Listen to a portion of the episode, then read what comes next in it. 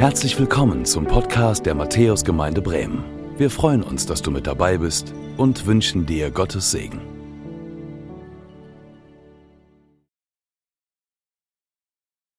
Es ist schön, euch zu sehen, auch wenn wir ein paar freie Plätze haben.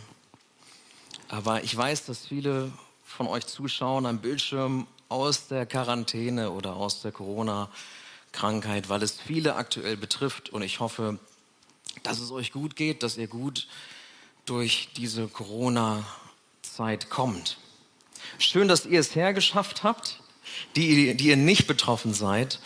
Und ähm, ich freue mich, dass ich heute zu euch sprechen darf. Ich bin Philipp und ich darf euch heute die Predigt halten. Und wir sind ja in einer Predigtreihe.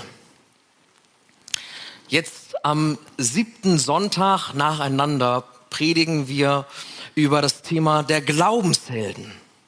Glaubenshelden nicht, weil sie alles richtig gemacht haben, aber Glaubenshelden, weil sie uns vorangegangen sind und sie in der Begegnung mit Gott etwas über ihn erkannt haben und gelernt haben.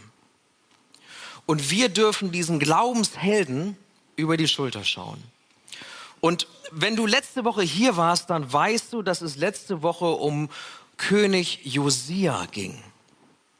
König Josia. Und um uns da noch mal ein bisschen mit reinzuholen, er entdeckte das Buch des Gesetzes wieder, das verschütt gegangen war. Und er reinigte den Tempel von all den Dingen, die dort nicht hingehörten, von den Götzen und ließ das Passafest wieder richtig feiern. Das war Josia. Und die Bibel zieht über Josia so ein Fazit Besser kann es eigentlich nicht sein. In 2. Könige 23, 25, da lesen wir über Josia folgendes Fazit. Weder vor noch nach Josia hatte sich ein König dem Herrn so zugewandt wie er. Keiner war so wie er darauf bedacht, von ganzem Herzen, mit ganzer Hingabe und mit all seiner Kraft nach dem Gesetz von Mose zu leben. Das war Josia. Und bis zu der Zeit von Josia waren Könige gekommen und Könige waren gegangen. Und einige hatten das getan, was Gott ehrt und ihm Freude bereitet. Und einige hatten gut angefangen, aber waren dann vom Weg abgekommen. Und einer dieser Könige, der 100 Jahre ungefähr vor Josia lebte, war Usia. Nicht verwechseln. Usia. Und Usia lebte ungefähr 100 Jahre vorher und er fing gut an und tat, was Gott gefiel. Und dann kam er ab vom Weg. Er war innovativ. Er erfand so Schießmaschinen, die auf den Mauern und den Türmen platziert worden waren zur Verteidigung. Und er wurde immer mächtiger und immer berühmter durch das, was er tat, durch seine Innovation, durch seine Macht. Über 50 Jahre hat er regiert. Aber diese Macht, sie stieg ihm irgendwann zu Kopf. Irgendwann wurde er korrupt. Er wurde stolz. Und schließlich hat sich Usia gesagt, eigentlich durften zu der Zeit nur die Priester in den Tempel gehen. Aber Usia hat sich gesagt, ich bin so mächtig, ich brauche keine Priester. Ich gehe einfach so in den Tempel. Und dann ging er in den Tempel an den 80 Priestern, die sich ihm entgegenstellten, vorbei, weil er sagte, brauche ich nicht. Ich kann einfach so ins Allerheiligste hinein. Ich brauche keinen Vermittler mehr zwischen mir und Gott. Ich nehme das Ganze selber in die Hand. Und Gott straft Usia dafür, dass er sich das so rausnehmen möchte. Und er straft ihn mit einem Aussatz. Und dieser Aussatz führt dazu, dass dieser mächtige König in Quarantäne muss, um es mal auf Deutsch zu sagen. Der muss in ein besonderes Haus, wo alle die, die Aussatz haben, sind. Und dieser mächtige König muss jetzt in Quarantäne und bleibt dort, bis er stirbt, bis zu seinem Tod. Und vielleicht hast du noch nie vorher von Usia gehört, ähm, aber das war damals ein Schock für die Menschen, für das Volk. Über 50 Jahre hat er regiert, mächtig, berühmt, auch über die Grenzen hinweg und war innovativ. Und dann sowas, dann endet er in einem Heim für Aussätzige. Und das in einer Situation, wo vom Norden die Syrer immer mächtiger wurden und die Bedrohung aus dem Norden zunahm und vom Süden die Ägypter immer mächtiger wurden und die Bedrohung vom Süden zunahm. Und in dieser Zeit fehlt dem Volk auf einmal dieser König. Und vielleicht hast du von Usia noch nie gehört, aber du hast von dem gehört, den Gott als Propheten beruft in dieser Zeit. Und das ist der Prophet Jesaja. Jesaja wird in dieser Zeit berufen und als der König Usia stirbt, in dem Jahr, da zeigt sich Gott Jesaja in einer Vision. Und diese Vision, die hilft uns zu verstehen, was heißt es eigentlich, dass Gott heilig ist? Was heißt es eigentlich, dass Gott heilig ist? Und wie können wir uns seine Herrlichkeit eigentlich vorstellen? Und ich möchte euch diese Verse einmal vorlesen. Vielleicht hast du sie schon mal gehört, weil sie recht bekannt sind. Wenn nicht, dann hör gut zu. Jesaja 6, die Verse 1 bis 8. Und weil es ein bisschen länger ist, bleibt ruhig sitzen. In dem Jahr, als der König Usia starb, sah ich den Herrn sitzen auf einem hohen und erhabenen Thron und sein Saum füllte den Tempel. Seraphim standen über ihm. Ein jeder hatte sechs Flügel. Mit zweien deckten sie ihr Antlitz. Mit zweien deckten sie ihre Füße und mit zweien flogen sie. Und einer rief zum anderen und sprach, heilig, heilig, heilig ist der Herr Zebaoth. Alle Lande sind seiner Ehre voll. Und die Schwellen bebten von der Stimme ihres Rufens und das Haus ward voll Rauch. Da sprach ich, weh mir, ich vergehe, denn ich bin unreiner Lippen und wohne unter einem Volk von unreinen Lippen. Denn ich habe den König, den Herr Zebaoth, gesehen mit meinen Augen. Da flog einer der Seraphim zu mir und hatte eine glühende Kohle in der Hand die er mit der Zange vom Altar nahm und rührte meinen Mund an und sprach, siehe, hiermit sind deine Lippen berührt, dass deine Schuld von dir genommen werde und deine Sünde gesühnt sei. Und ich hörte die Stimme des Herrn, wie er sprach, wen soll ich senden? Wer will unser Bote sein? Ich aber sprach, hier bin ich, sende mich. Herr Jesus Christus, ich danke dir dafür, dass wir hier so zusammenkommen dürfen. Ich danke dir, dass du hier bist. Du bist lebendig. Du bist gegenwärtig. Du bist hier in unserer Mitte. Und wir laden dich ein, Herr, dass du kommst mit deiner Herrlichkeit. Dass wir dir heute begegnen. Und dass wenn wir auf diese Vision von Jesaja schauen, dass wir mehr verstehen von dem, wer du bist und dass du heilig bist und dass wir erfüllt werden von Ehrfurcht, dass wir keine Angst haben brauchen, aber dass wir von neuem erkennen, dass du anbetungswürdig bist. Und dass wir von neuem erkennen, dass wir dich brauchen. Und ich bitte dich, dass du uns hilfst, so wie wir das eben auch im Zeugnis gehört haben, dass wir so wie auch Jesaja Nebel sah, dass du uns dich klar sehen lässt, der du auf dem Thron sitzt, der du die Kontrolle hast über Zeit und Ewigkeit. Öffne du unser Herz und unsere Ohren, dass wir das ein Stück weit besser verstehen. Heiliger Geist, wir laden dich ein. In Jesu Namen. Amen. Ja, was für eine krasse Vision, die Jesaja da so erlebt und die er sieht und wo er uns daran teilhaben lässt. Und ich möchte dich fragen, vielleicht hast du dich das auch schon mal gefragt, was bedeutet es eigentlich, dass Gott heilig ist? Was bedeutet eigentlich dieses Wort heilig? Hast du dich schon mal gefragt, was das bedeutet?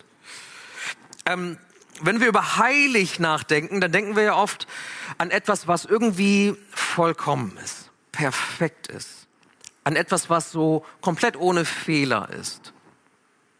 In der Bibel wird heilig häufig mit rein oder wahr auch gleichgesetzt. Aber vielleicht beschreibt heilig ja auch etwas, was dir besonders wichtig ist und was du schützt. Vielleicht sagst du, und manche von euch tun das ja, hey, der Sonntag, der ist mir heilig. Da mache ich nichts, da plane ich nichts, sondern hier in den Gottesdienst zu kommen, das ist mir heilig, das ist mir wichtig. Vielleicht sagst du auch, einmal im Monat mit meinen Kindern frühstücken oder mit meiner besten Freundin, das ist mir heilig. Sagen wir ja manchmal so, ne? Das, das ist etwas, das wollen wir schützen, verteidigen. Einige Freundinnen drehen sich schon zueinander und sagen, jo, genau, ist uns heilig. Heilig kommt aber auch vom Wort heil. Ganz. Heil werden.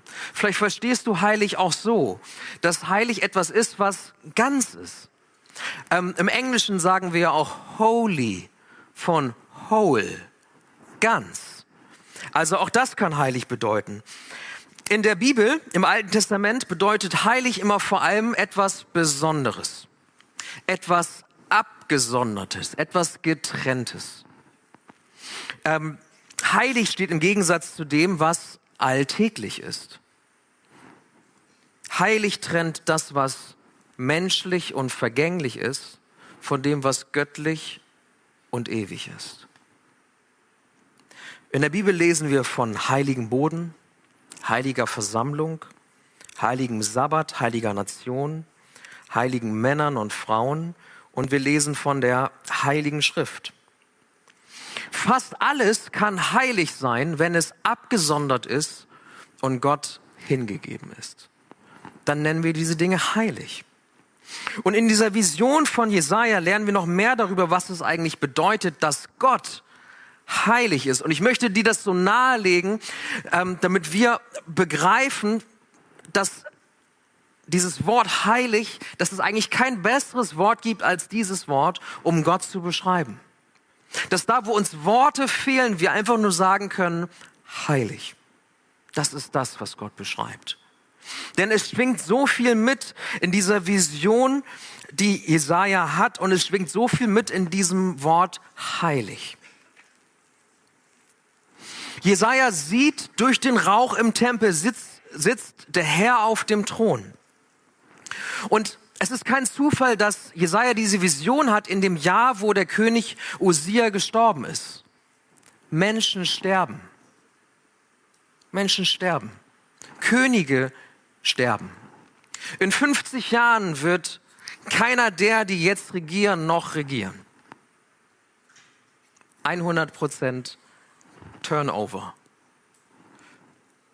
Aber Gott lebt. Gott ist ewig. Gott bleibt und ist für immer. In Psalm 90, Vers 2 heißt es, ehe denn die Berge wurden und die Erde und die Welt geschaffen wurden, bist du Gott von Ewigkeit zu Ewigkeit. Gott ist ewig. Gott ist allmächtig. Er sitzt auf dem Thron. Er sitzt im Regiment. In der Bibel gibt es keine Vision von Gott, der hektisch umherrennt, weil er die Kontrolle verloren hat über irgendetwas. Wirst du nicht finden. In der Bibel wird Gott beschrieben als der, der auf dem Thron sitzt. Im Frieden und der immer die Kontrolle hat über alles, was geschieht. Und er sitzt nicht auf irgendeinem Thron, sondern wir lesen hier, er sitzt auf dem Thron hoch und erhaben, weil es keinen Thron gibt, der über seinem Thron ist. Er sitzt auf dem höchsten Thron, soll das hier so verdeutlichen. Und Gott ist majestätisch schön. Wenn du hier mal gewesen bist in der Gemeinde für eine Hochzeit, dann kommen die Bräute so rein und manchmal haben sie eine Schleppe, manchmal auch eine sehr lange Schleppe, die sie so hinter sich herziehen. In dieser Vision, die Jesaja hat, ist der ganze Tempel gefüllt, nicht von nur seinem Gewand, sondern nur vom Saum des Gewandes. Nur der Saum des Gewandes füllt schon den ganzen Tempel aus, weil der Tempel die Herrlichkeit Gottes überhaupt nicht fassen kann. So herrlich ist Gott, so überwältigend schön ist er. Und das, was die Seraphim, was sie rufen, ist, heilig, heilig, heilig ist der Herr der Herrscharen. Gott wird angebetet.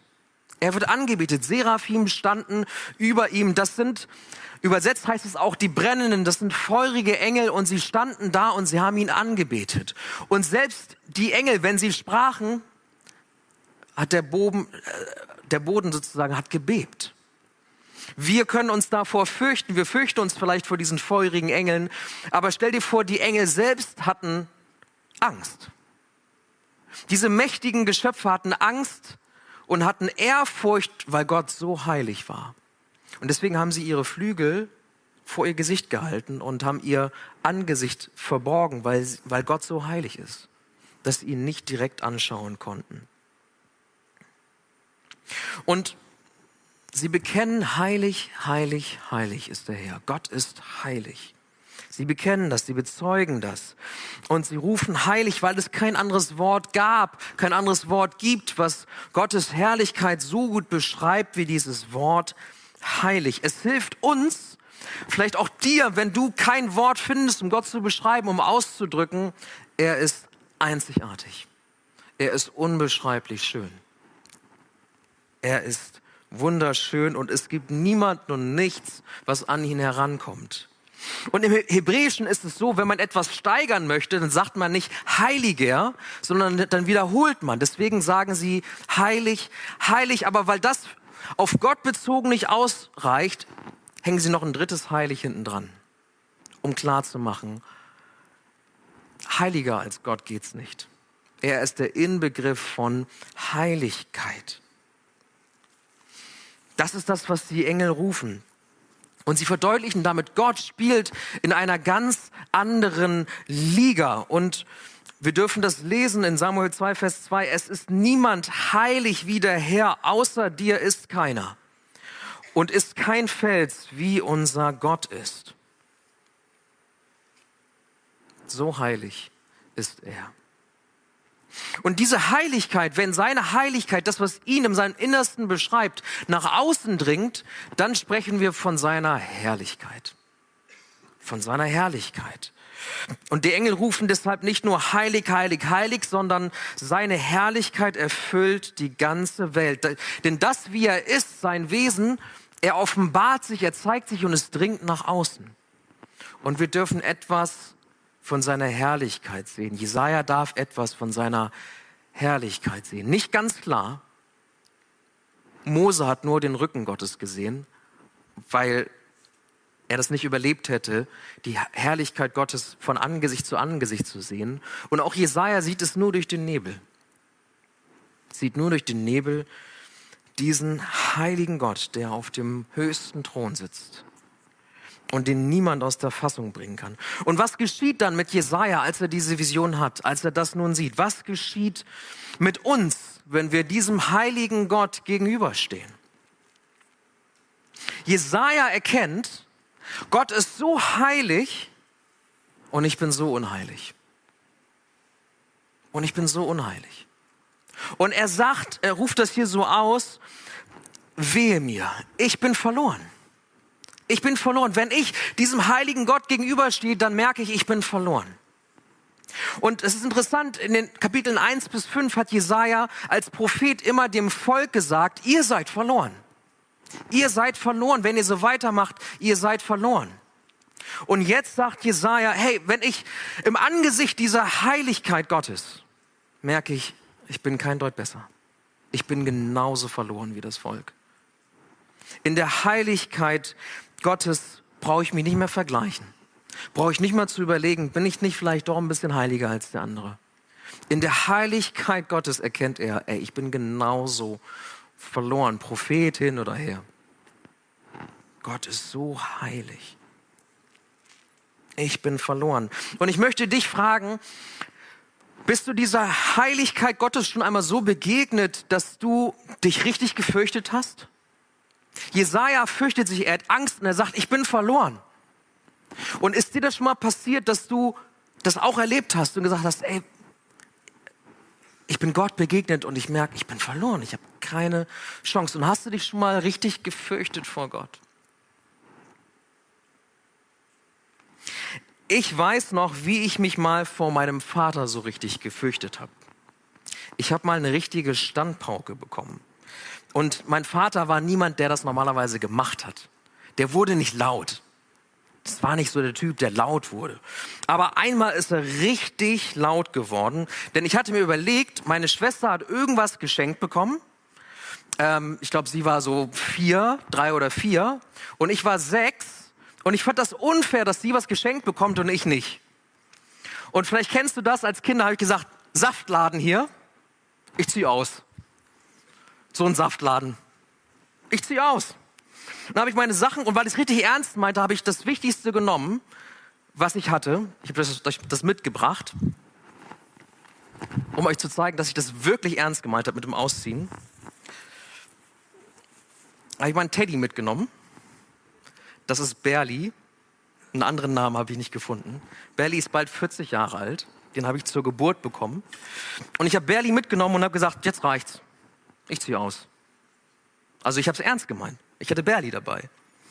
Und dann habe ich, während die Heute-Nachrichten liefen, habe ich Berli gepackt und ich glaube, ich wollte richtig demonstrieren, dass ich jetzt ausziehe und habe das, habe ihn in so ein Bettlaken gewickelt, an so einen Stock gebunden, ne, so richtig auf die Schulter, wie ich das so irgendwo im Kinderbuch gesehen habe. Und dann bin ich, habe ich mich rausgeschlichen während der Heute-Nachrichten und bin aber nicht so weit gekommen. Ich bin an so einen Graben gegangen. Da hatten wir als Kinder so ein Haus gebaut, so ein, so ein, so ein kleines ja, so ein Baumhaus. Aber es hat gereicht im Herbst, Winter, um 7 Uhr abends, im Dunkeln, dass meine Eltern Panik gekriegt haben. Weil ich war weg. Und wo ich war, hatte ich ja nicht gesagt.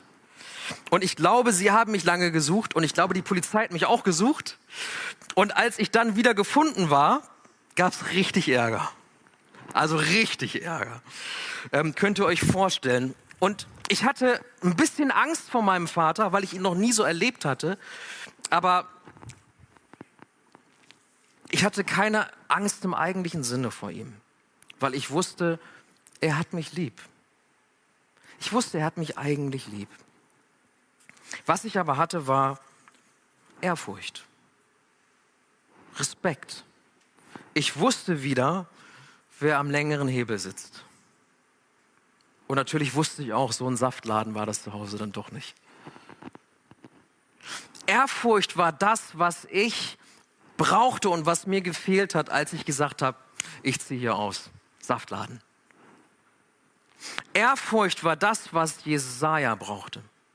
Ehrfurcht war auch das, was Israel brauchte. Die Menschen waren bequem geworden, hatten sich einmal links und rechts umgeschaut und hatten gemerkt, hm, da gibt es auch noch anderes, was mir irgendwie gefällt. Und ich glaube, ich schließe mich mal diesen anderen Göttern an.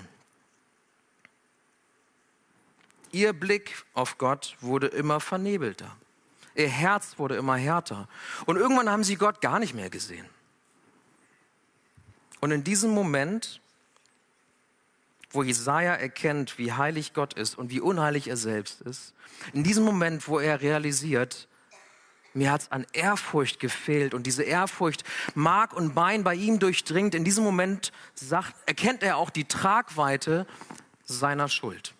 Und er sagt, ich bin unreiner Lippen und wohne unter einem Volk von unreinen Lippen. Er erkennt, ich bin verloren. Wir sind alle verloren. Wir sind alle verloren, solange nicht einer kommt und sich auf den Weg macht, die Polizei vielleicht informiert, irgendjemanden informiert, der kommt und uns rettet. So lange sind wir verloren. Es sei denn, wir werden gerettet. Und das ist das, was Jesaja in dieser Vision sieht. Er wird von Ehrfurcht erfüllt im Angesicht Gottes und seiner Heiligkeit. Er erkennt, dass er verloren ist, aber Rettung naht, denn Gott selbst besorgt diese Rettung. Da flog einer der Seraphim zu mir und hatte eine glühende Kohle in der Hand, die er mit der Zange vom Altar nahm, diesem Altar, auf dem geopfert wurde zur Vergebung der Schuld. Nimmt dieser Engel die Kohle von diesem Altar, rührt den Mund von Jesaja an und sprach: Siehe, hiermit sind deine Lippen berührt, dass deine Schuld von dir genommen werde und deine Sünde gesühnt sei. Er bekommt Vergebung geschenkt. Er bekommt Heiligung geschenkt. Und wir als Christen wissen, nicht die Kohle vom Altar ist das, womit Gott uns heute rettet, sondern Jesus selbst opfert sich für uns.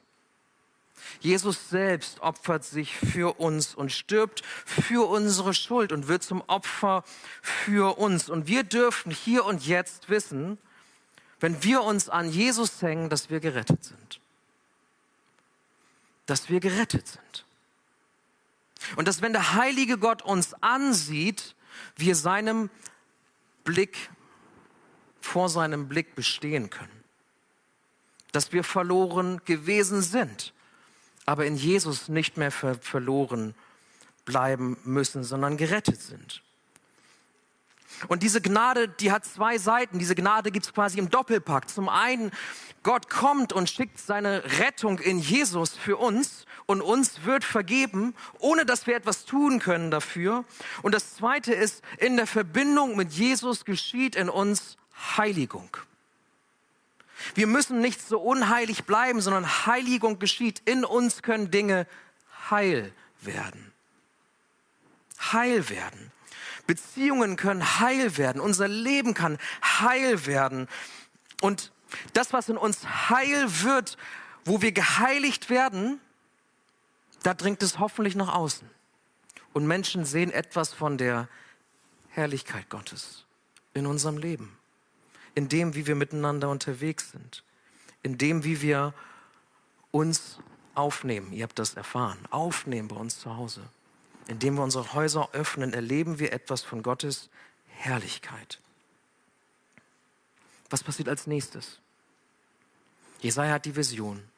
Er erkennt, dass er verloren ist. Er empfängt Vergebung. Und als nächstes sagt Jesaja nun, und ich hörte die Stimme des Herrn, wie er sprach, wen soll ich senden? Wer will unser Bote sein? Ich aber sprach, hier bin ich, sende mich. Gott ruft und Jesaja antwortet und sagt, hey, ich war verloren und du hast mich gerettet. Hier bin ich, sende mich. Er ist begeistert von dem, was er erlebt hat. Und Jesaja antwortet. Und wie oft haben wir, vielleicht du auch schon mal, auf so Jugendkonferenzen das gehört, gesungen oder gepredigt. Ähm, und dann gab es irgendwann die Aufforderung an, an die Jugendlichen, hey, wer von euch möchte sich senden lassen? Und vielleicht hast du als Jugendlicher auch schon mal gesagt, hier bin ich, sende mich. Und hast gedacht, yes, jetzt beginnt mein Abenteuer mit Gott, jetzt kann ich rausgehen, jetzt geschieht Erweckung durch unsere Generation wird es eine Erweckung geben und bist begeistert rausgegangen, hast gesagt, yo, ich bin hier, ich will mich senden lassen. Die Geschichte mit Jesaja geht aber gar nicht so aus. Er sagt, hier bin ich, sende mich. Und dann sagt Gott, okay, pass auf, folgender Auftrag. Du darfst dem Volk sagen, sie werden noch verlorener sein, als sie es jetzt schon sind. Und irgendwann werden eure Städte in Asche liegen und ihr werdet im Exil leben, werdet im Ausland leben, woanders. Und das ist die Botschaft, die du verkünden sollst. Und aus dem Hier bin ich, sende mich von Jesaja wird ein, und wie lange muss ich das tun? Wie lange muss ich jetzt diesen Auftrag ausüben? Der Begeisterung die Begeisterung schwindet so ein bisschen dahin und er stellt diese Frage, wie lange wird das so gehen? Und Gott sagt, bis zum bitteren Ende. Bis die Verlorenheit so zugenommen hat. Aber es gibt einen Hoffnungsschimmer. Denn am Ende, lesen wir in Jesaja, werden die Städte zerstört sein und das Volk wird im Exil leben. Und Jesaja beschreibt das Volk wie ein Baum, der dann gefällt ist. Ein Volk, was am Boden liegt. Aber aus dem Stumpf, aus der Wurzel, die noch bleibt, erwächst etwas Neues. Macht Gott etwas Neues. Jesaja 11, 1 bis 2. Was von Davids Königshaus noch übrig bleibt, gleicht einem abgehauenen Baumstumpf. Doch er wird zu neuem Leben erwachen. Ein neuer Trieb sprießt aus seinen Wurzeln hervor. Der Geist des Herrn wird auf ihm ruhen. Der Geist der Weisheit und der Einsicht, der Geist des Rates und der Kraft, der Geist der Erkenntnis und der Ehrfurcht vor dem Herrn. In die Verlorenheit, die Jesaja persönlich erlebt, in die Verlorenheit, die das Volk, die wir als Menschen erleben, in die Verlorenheit, die gerade jetzt auch unsere Geschwister aus der Ukraine erleben, sagt Gott, ich mache was Neues. Ich mache was Neues.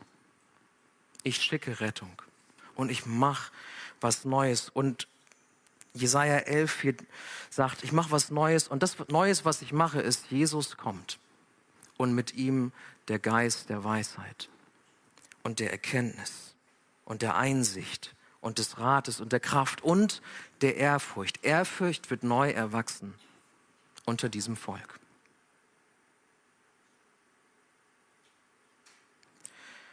Jesus kommt. Und wisst ihr, was das Krasse ist? Wenn Jesus kommt, dann kommt er, und das hören wir am Ende des Jesaja-Buches, dann kommt er ganz anders, als Jesaja Gott am Anfang gesehen hat in Jesaja 6. Denn die ganze Hässlichkeit unseres Lebens, die ganzen Versuche, wo wir ausgebüxt sind und gesagt haben, Saftladen, ich mache mein eigenes Ding, die ganzen diese ganze Hässlichkeit, wo du vielleicht manchmal nicht nur erschrickst und sagst, ich bin verloren, weil du Gottes Herrlichkeit siehst, sondern vielleicht auch manchmal erschrickst über dich selbst und sagst, wie konnte ich das tun? Wie kann ich so sein? Vielleicht erschrickst du auch über dich selbst manchmal und sagst, ey, ich bin so wie ich unterwegs bin, auch als Christ, ich bin verloren. Und die ganze Hässlichkeit unseres Lebens, die nimmt Jesus auf sich. Und dieser heilige Gott auf dem Thron, der so herrlich ist, dass der Tempel noch nicht mal den Saum seines Gewandes halten kann, der kommt ganz anders zu uns. Jesus nimmt die Hässlichkeit unseres Lebens auf sich und Jesaja 53, 2 und 3 beschreiben diesen Jesus so. Er hatte keine Gestalt und Hoheit. Wir sahen ihn, aber da war keine Gestalt, die uns gefallen hätte. Er war der allerverachtetste und unwerteste, voller Schmerzen und Krankheit. Er war so verachtet, dass man das Angesicht vor ihm verbarg. Nicht, weil er so heilig und wunderschön war, sondern weil er so hässlich war. Weil er so hässlich war, weil er unsere Hässlichkeit auf sich genommen hat. Jesus hat den Thron verlassen und hat diese Gestalt angenommen für dich hat die Hässlichkeit deines Lebens aufgenommen, auf sich genommen für dich. Und du darfst Berli packen und kannst nach Hause kommen. Du kannst nach Hause kommen. Du kannst zu ihm kommen und du darfst dir von ihm Vergebung schenken lassen. Und mein Vater war sauer, aber wisst ihr, er war noch glücklicher und noch froher darüber, dass ich unversehrt war. Und so ist Gott auch. Wir können mit, mit unserem Gepäck können wir wieder zu ihm kommen und er ist vielleicht zornig darüber, dass wir weggelaufen sind. Und er darf zornig sein. Und deswegen haben wir Ehrfurcht vor ihm, weil er am längeren Hebel sitzt, aber er nimmt uns bei sich auf. Wir dürfen nach Hause kommen, obwohl wir unheilig sind. Wir dürfen uns Vergebung schenken lassen. Und dann heiligt er uns und geht mit uns diesen Weg der Heiligung in unserem Leben. Und dann dürfen wir, wir haben es eben von Johannes gehört, dann dürfen wir vor den Thron Gottes treten. Mutig. Mit Ehrfurcht, aber mutig und voller Zuversicht, weil wir wissen, er nimmt uns wohlwollend auf. Er freut sich, wenn wir vor ihn treten.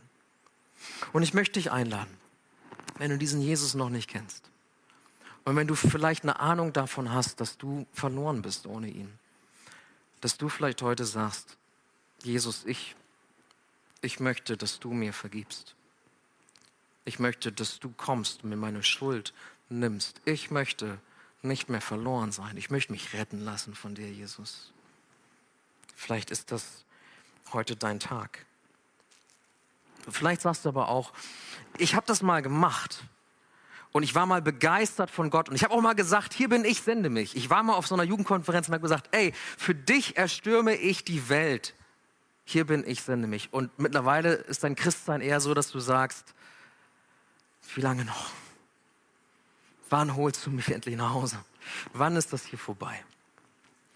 Dann möchte ich dir sagen, vielleicht kannst du dich erinnern an diesen Moment, wo du zum ersten Mal die Vergebung Gottes erfahren hast und wo du zum ersten Mal gesagt, erlebt hast, ich war verloren, aber jetzt hat er mich gefunden. Und vielleicht kannst du heute von neuem sagen, nicht wie lange noch, sondern hier bin ich. Sende mich von neuem. Egal wie alt du bist. Im ersten Gottesdienst sagte jemand, ey, ich bin 86, kann ich das auch sagen? Ich habe gesagt, du kannst es sagen. Hier bin ich, sende mich her, weil ich verstanden habe, ich bin gerettet, ich werde geheiligt, nicht alles, was ich tue, ist gut, ich verfalle immer wieder in Unheiligkeit, aber Jesus ist an meiner Seite und er verlässt mich nicht mehr. Und dank ihm darf ich vor den Thron Gottes treten, immer und immer wieder. Und ich möchte uns jetzt eine Zeit geben, wo du das eine oder andere vielleicht nochmal neu festmachen kannst. Diesem Jesus zu vertrauen oder ihm vielleicht von neuem zu vertrauen und zu sagen, hier bin ich, Herr, sende mich.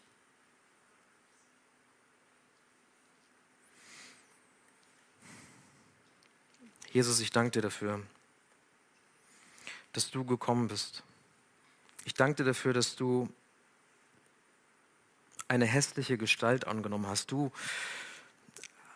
hast mit dem Vater auf dem Thron gesessen, in dieser Herrlichkeit, die man nicht begreifen kann, wo wir nur sagen können, heilig, heilig, heilig bist du. Und du hast diesen Thron verlassen und du hast die Hässlichkeit unseres Lebens auf dich genommen. Du bist selbst hässlich geworden. Die Menschen haben sich abgedreht, weggedreht von dir. Und das hast du für uns gemacht.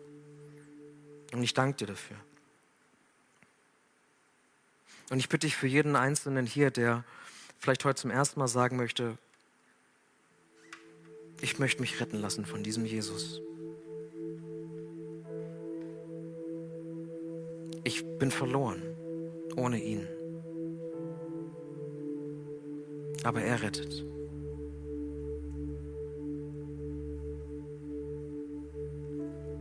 Und ich möchte dich bitten für all diejenigen von uns, die vielleicht mal begeistert gestartet sind und mal gesagt haben, hey, hier bin ich, sende mich und die jetzt sich fragen, hey, wie lange geht das noch? Wie lange noch dieses Hin und Her meines Christseins? Die vielleicht frustriert sind, weil da irgendwie nichts heil zu werden scheint. Ich möchte dich bitten, dass du unser Feuer neu entfachst, Heiliger Geist. Und dass wir in der Herrlichkeit deiner Gegenwart neu erkennen, wir waren verloren, aber wir sind gerettet. Und dass wir in der Herrlichkeit deiner Gegenwart neu sagen, hier bin ich wieder. Zum zweiten Mal, zum dritten Mal, zum vierten Mal. Und ich möchte dich bitten, dass du mich sendest. Und egal wie der Auftrag aussieht, ob das ein leichter wird oder ein schwerer, hier bin ich. Herr, sende mich.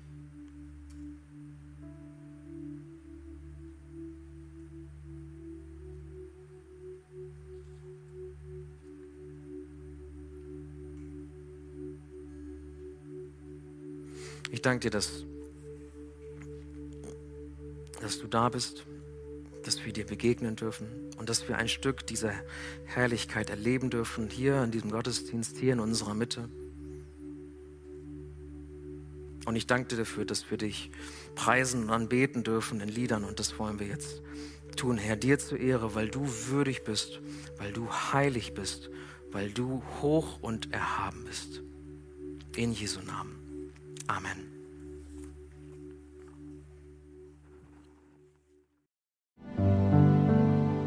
Danke fürs Zuhören.